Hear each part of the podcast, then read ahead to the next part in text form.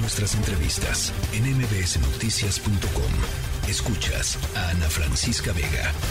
En los libros hallarás el tesoro del saber.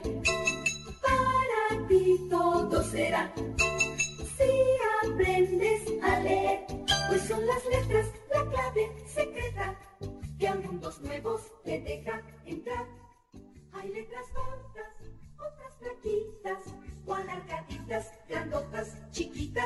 tienen tres curvas o son derechitas. También Bueno, el, el fin de semana pasado inició la edición número 30, qué maravilla, de la Feria Internacional del Libro de Monterrey.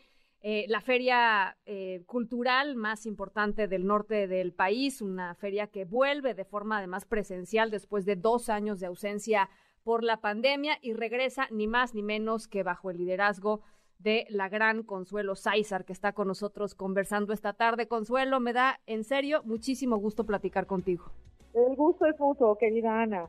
No me sorprende tu interés por esta feria porque te sé una mujer de libros, porque sé lo que importa el mundo de la cultura y porque sé que siempre estás atenta, así que celebro que estés aquí en Monterrey transmitiendo para todos tus escuchas, eh, informándoles de lo que ha sido esta cita literaria que en esta ocasión recupera su protagonismo dentro del mapa cultural del idioma.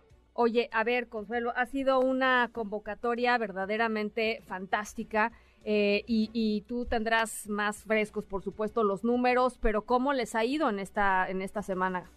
bueno, mira, la verdad es que es impresionante. Monterrey quiere muchísimo a su feria. Esta es una ciudad literaria y una ciudad de estudiantes.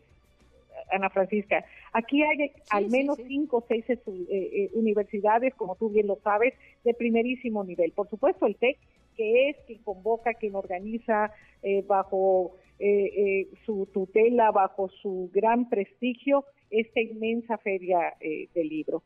Está la Universidad Autónoma de Nuevo León, está la UDEM, está la UR, está la, la UNM.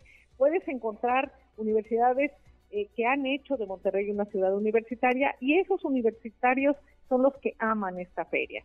Eh, yo recibo un proyecto con mucha tradición, es algo que inició hace más de 30 años en los estacionamientos del TEC. Esta feria la inician estudiantes y son los estudiantes ahora convertidos en profesionistas, ahora convertidos en abuelos, en padres de familia, en, eh, que vienen a nutrir esta feria con su asistencia, con sus compras, haciendo muy felices a los editores que, como bien sabes, quedaron en una situación muy precaria después de después de, la pandemia. No podemos pensar esta feria, digamos, como eh, algo eh, inercial. Lo cierto es, por ejemplo, que Minería siguió en su en su eh, su modalidad en línea durante este año. Lo cierto es también que Frankfurt anuncia que hubo una disminución del 70% de asistencia a su feria. En este caso, Monterrey, el pueblo lector de Monterrey, de esta ciudad literaria, volvió con un enorme cariño y una gran fuerza a los pasillos a comprar libros y a aprender todos los espectáculos, eh, toda la reunión de pensamiento, la reflexión, los tributos que estamos llevando a cabo aquí. Me, me encanta, me encanta cómo lo dices, eh, una ciudad de estudiantes, una ciudad que que se, alimenta mucho, mucho de la cultura y los personajes que, que han visitado esta, eh, eh, esta edición eh, número 30, Consuelo, y los que faltan por este fin de semana, una lista maravillosa. Bueno, es, fue una convocatoria, es una ciudad magnética, es una ciudad que atrae, es una ciudad que se sabe llena de, densidad intelectual. Así que, eh, pues tú ya ves ahora por los pasillos, se fue Héctor Aguilar Camí, se fue eh, Ángeles Mastreta, que habitaron, digamos, se fue Cayatana Álvarez de Toledo, pero llegó Jim Silkovetsky, ayer llegó eh, eh, Siri Hunspet, está Diamel El Cid, está este Daniel Divinsky, llegó Humberto Musacchio, es decir, es un relevo eh, de figuras, de pensadores, de escritores, de gente que tiene muchísimo que aportarle a todos los lectores que los han seguido a lo largo de mucho tiempo eh, conviviendo con los jóvenes emergentes. Está aquí David Toscana, está Julián Herbert, que ya no son emergentes, son autores más jóvenes, pero totalmente consagrados. Está la, la, la subversión de las mujeres, eh, alimentada por Denise Dresser, eh, por O sea, es una cosa que no tiene, bueno, esta opinión 51 con todo su elenco, querida, eh, ¿qué te puedo decir? Oye, eh, y me encanta también la parte de niños y, adolescentes, porque creo que es importantísimo insistir en acercarlos a la lectura, eh, a, las maravillas que se pueden encontrar y que pueden despertar en sus cabecitas y en sus corazones a partir de, acercarse a, las letras, ¿no?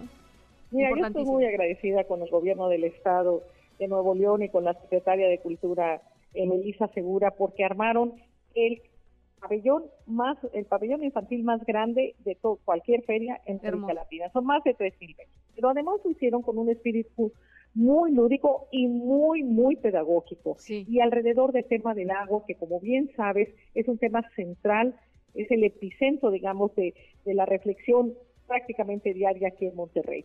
Entonces lo que, lo que te enseñan es cómo guardar la humedad, cómo tener una serie eh, de, actividades sin desperdiciar mucho, mucha agua y lograr niños 100. Es decir, que cualquier persona con 100 litros diarios puede vivir. En este momento, la verdad es que el, promedio de la República anda por alrededor de 3.500. pero Saltillo, Saltillo ha mostrado que se puede vivir con 94 en promedio por habitante.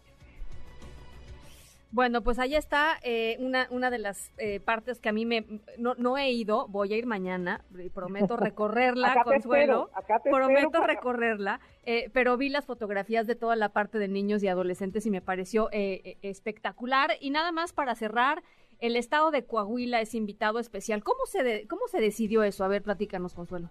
Mira, eh, la verdad es que eh, se decidió retomar una, una antigua tradición de tener eh, una institución o un estado o un país o este, alguien invitado y en ese sentido quisimos recuperar esta cercanía, este diálogo que de manera informal sostienen siempre Nuevo León con Coahuila, invitar a, sus escritores prodigiosos, ellos también tienen una feria muy importante, una tradición eh, vitivinícola que es cultural y es lo que estamos mostrando. Bueno, llegaron este, eh, de manera muy estentoria con un con un eh, con, un dinosaurio eh, que, se activa y que ha, sido la delicia de niños y de jóvenes, de Glena Poniatowska y de Siri Husted, por ejemplo.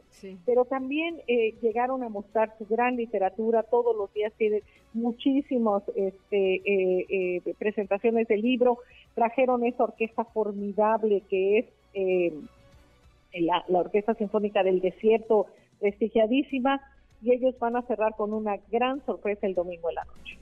Bueno, pues ya, ya lo estaremos eh, viendo y conversando. Consuelo, te agradezco enormemente estos minutos. Mañana voy a, voy a rastrearte y te voy a ir a saludar por allá, donde sea que estés. Eh, y te quería nada más este, felicitar muchísimo. Yo sé que este es un trabajo en equipo, pero sin el liderazgo que tú has representado para esta feria, no sería el éxito que está haciendo. Así es que muchas, muchas eh, felicidades y que sigan, y que sigan las cosas buenas, Consuelo. Muchísimas gracias, gracias al TEC, gracias a ti y un gran abrazo a todos los escuchas. Los esperamos aquí de hoy, mañana y pasado en Sintermex en Monterrey. Consuelo Sáizar, directora general de la Feria Internacional del Libro de Monterrey.